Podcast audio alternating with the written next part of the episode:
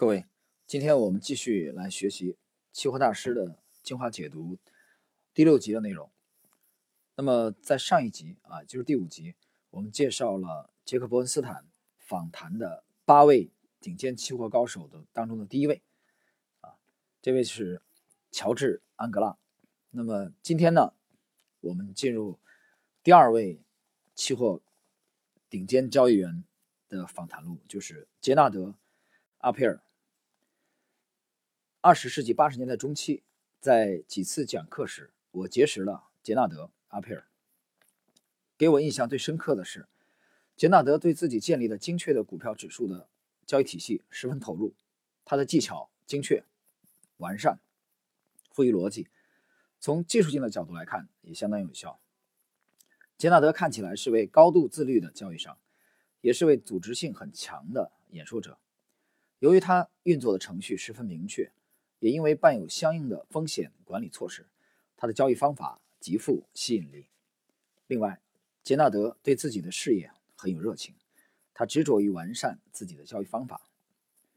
杰纳德·阿佩尔是希诺拉特公司的总裁，作为投资顾问、作家和演说家，他在世界范围内享有很高的声誉。他曾著有十部关于投资和股票市场时机抉择的书籍。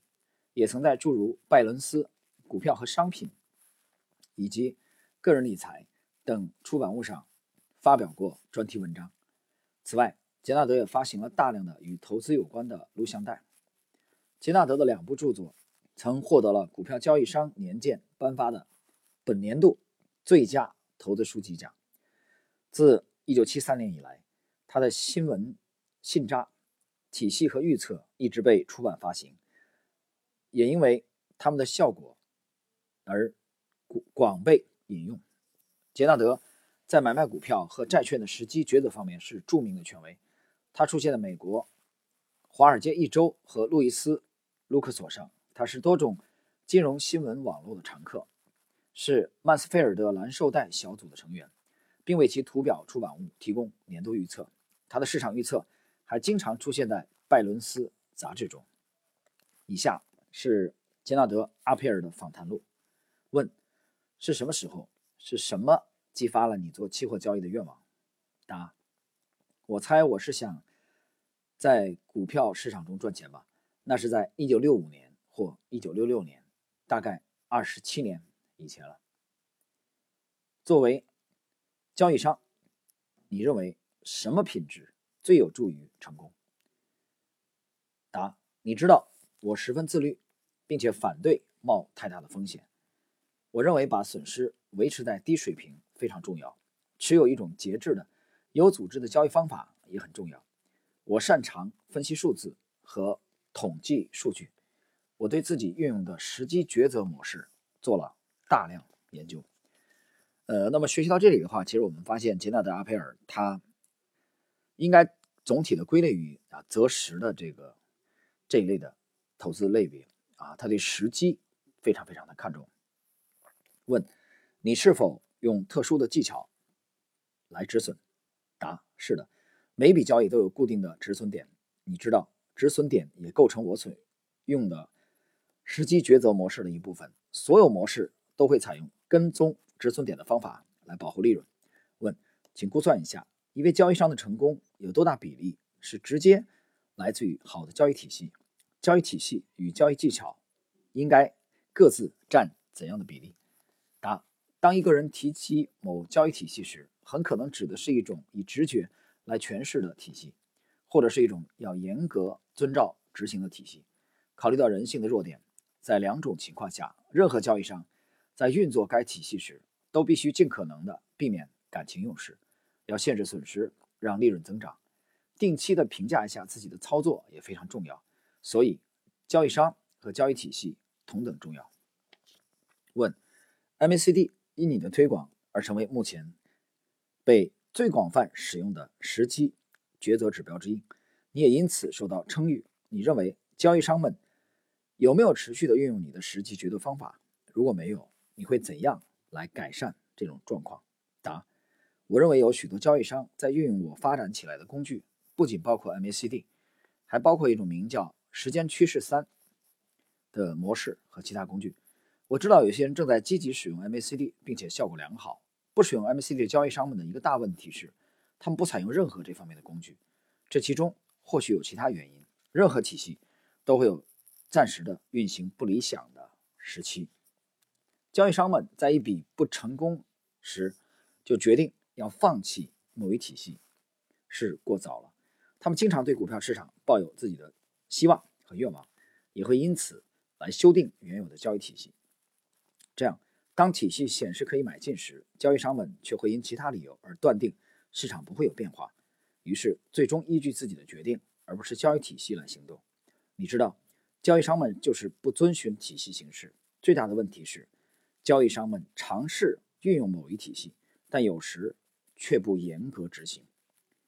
交易体系的目的就在于把情绪排除在外。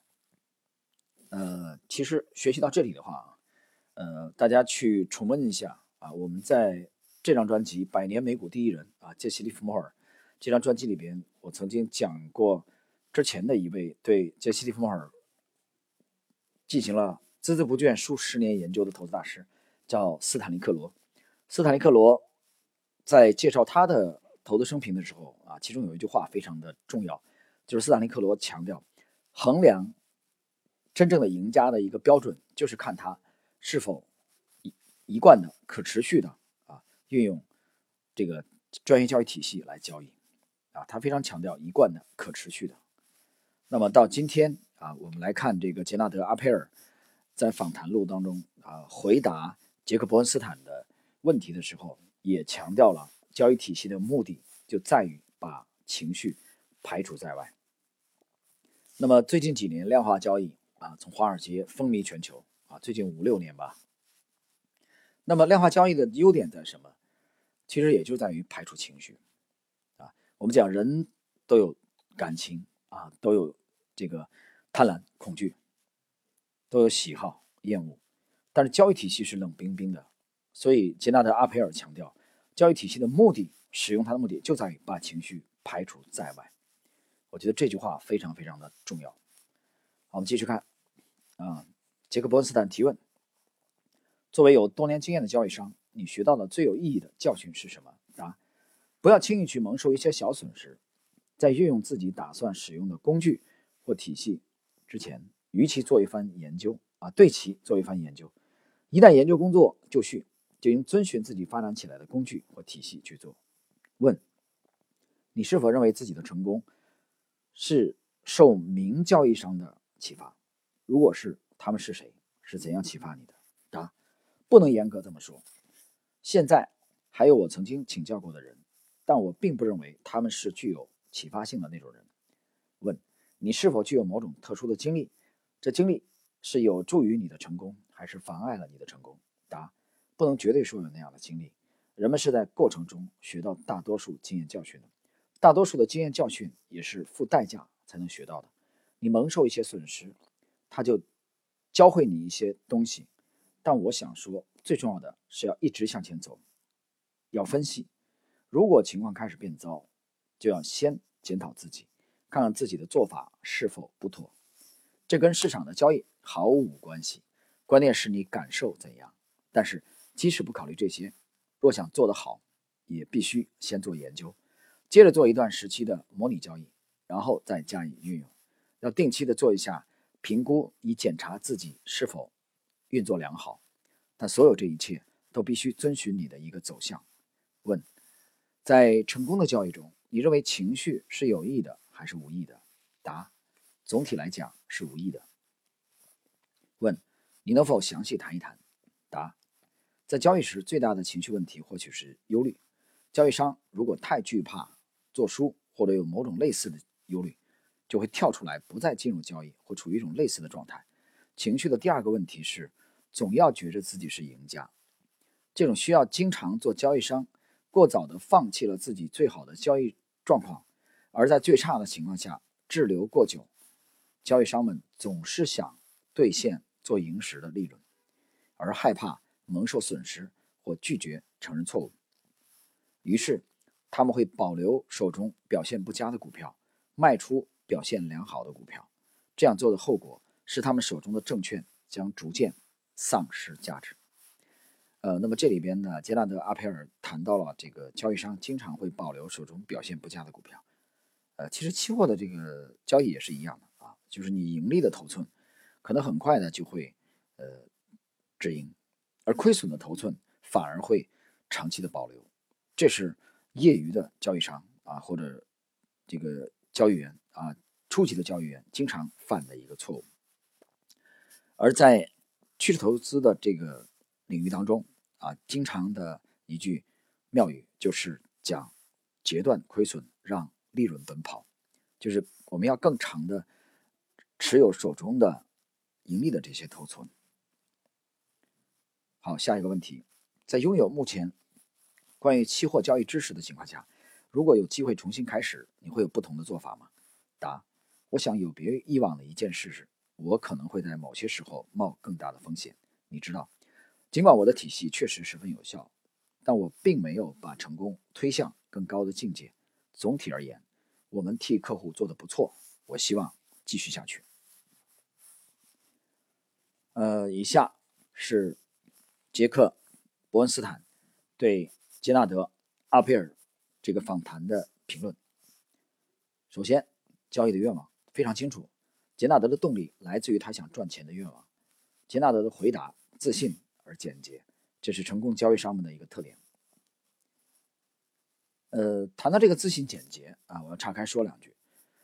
呃，中国有句话叫“真传一句话啊，假传万卷书”。你去读一下啊，我建议各位去读一读啊。早年我曾经读过这个索罗斯的啊那部著名的啊著作，就是他的索罗斯的反身性的理论。呃。最早我读的索罗斯的著作那本，大概是走在这个股市曲线前面的人，海南出版社的啊。后来接触索罗斯的这个反身性理论，你研究索罗斯理论，你会发现一个特点，什么特点呢？就是讲的非常隐晦啊，欲言又止。这有人说这个老滑头啊，一九三零年和巴菲特同年出生的，业绩非常好，但是你等他讲他理论的时候，他讲的非常的晦涩难懂。但这晦涩难懂真的是他一个人的个案吗？不是的，去读江恩理论同样是非常晦涩难懂啊，里边有星象学啊，有哲学，有天文学，有几何学的知识。那你读江恩和读索罗斯都会发现这样。其实你读很多的大师的著作都有这个特点。为什么？那巴菲特讲过类似的话：如果五分钟你给我讲不清楚买卖一个股票的逻辑啊，那我就。宁愿放弃。我想说什么？我想说的是，这些顶尖的大佬、顶尖的交易员和投资大师，他们的体系是非常完备的啊。古人讲，中国古人讲道法术啊，道术合一。它既有论道，也有术，术就是这个结构架构。但这个术呢，是他几十年看家的心血啊，安身立命的法宝，他不可能。在公众的媒体三言两语给你讲清楚，让你免费的取得这一点是不可能的，你想都不用想。但是呢，写书的这些著作的人，他又不想故意的讲假话来这个误导后来的投资者们，所以这是你读索罗斯的著作觉得很晦涩难懂，读江恩的理论觉得玄而又玄的最主要的原因。这就是我的理解。那么，看一下杰拉德·阿佩尔，他的回答非常的简洁，我觉得也是这个道理。所以大家体会一下啊，又不想讲假话，但又不想把自己的法宝一句话讲得很清楚。所以我觉得写作的人，呃，演讲的人，内心还是非常纠结的。好，我们继续看第二点，呃。成功者必备的素质。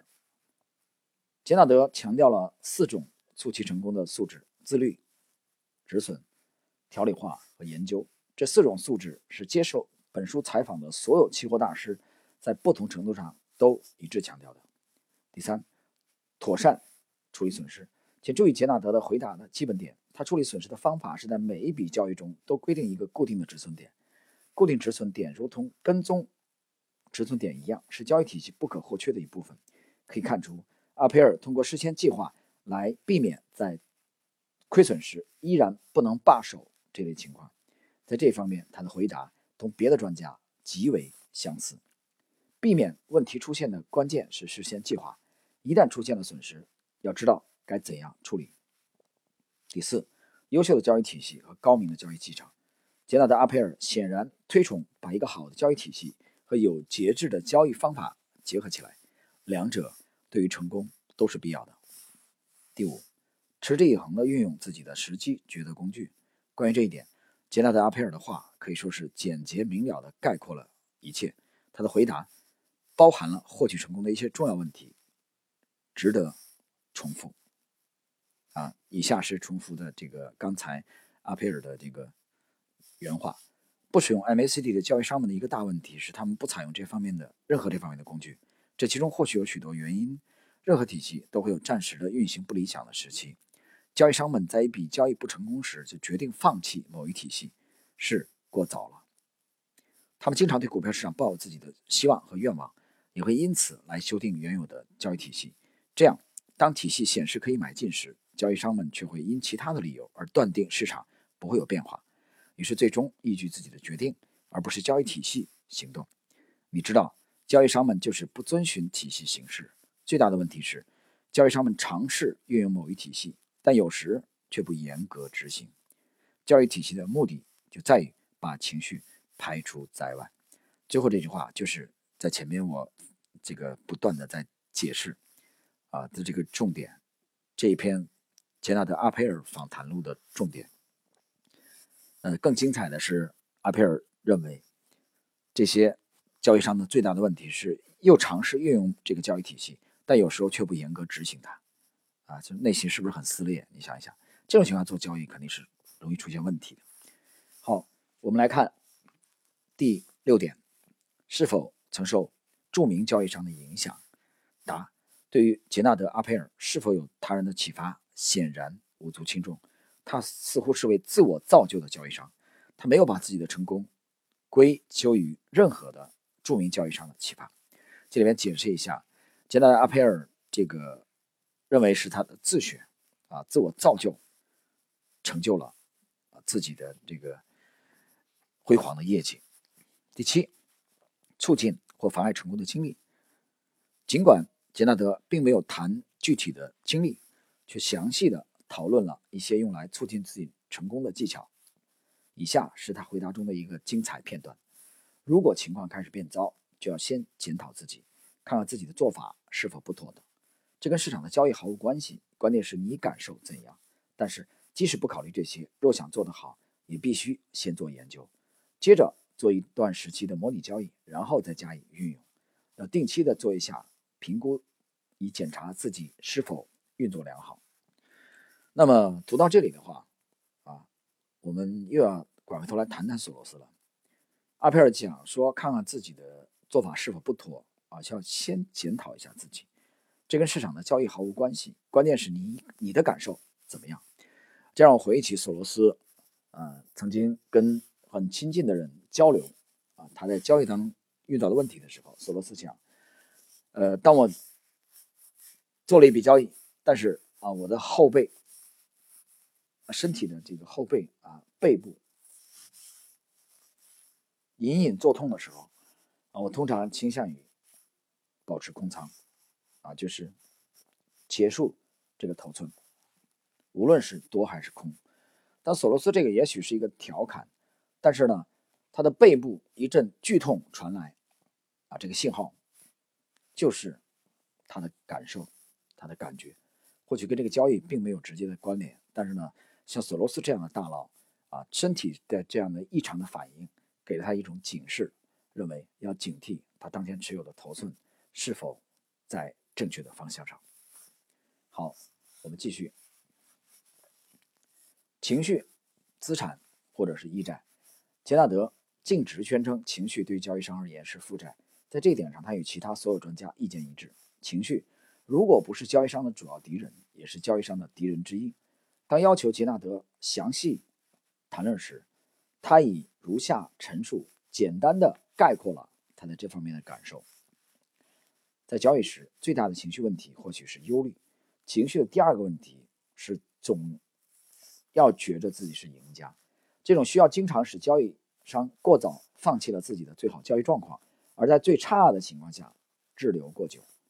交易商们总是想兑现盈利时的利润，而害怕蒙受损失或拒绝承认错误，于是他们会保持手中表现不佳的股票，卖出表现良好的股票。这样做的后果是，他们手中的证券将逐渐丧失价值。关于这一点，我们之前啊有过解读，这里我们就不再重复了。好看最后一点的解析，适合诸葛亮。尽管杰纳德·阿佩尔因为自己战绩不错而颇感自慰，但对于自己在某些时候没有冒更大的风险也感到惋惜。他意识到保守对他不无益处，风险因不同的交易商而不同，是个人的事情，并没有固定的标准。只要以货币金额来衡量风险，那么除非货币本身的风险很高，否则风险本身并不成问题。呃，最后是整个这篇。啊，杰纳德·阿佩尔访谈录的结束语，我们来看看杰克·伯恩斯坦的描述。杰纳德·阿佩尔是位高度自律、有条不紊的交易商，他的交易方法和自律为他带来了成功，在许多方面他都称得上是典范。所有的交易商都应该透彻地研究他的看法和观点。他获取成功的主要因素列举如下：一、自律，要自始至终遵循自己的交易体系；二、损失以事先计划来限制损失，也就止损。第三，研究建立并推敲出一套有效的交易体系。第四，组织性，任何时候都要事先计划以避免错误。呃，我们仔细的去阅读啊，杰纳德·阿佩尔的这篇访谈啊，杰克·彭斯坦的呃著述，你会发现阿佩尔非常强调自律。非常强调计划，啊，他强调止损是实现计划好的，那么组织啊交易是实现计划好的，所以在对阿佩尔的这个描述当中，自律、计划是两个非常非常醒目的标签。好了，朋友们，啊，今天呢，我们期货大师精华解读的第六集的内容啊，也就是采访。八位顶尖交易员当中的第二位杰纳德·阿佩尔访谈录的解读内容就到这里，我们在下一期跟大家继续交流啊！下一期我们将进入第三位顶尖的交易员布鲁斯·巴布科克。好，我们今天就到这里。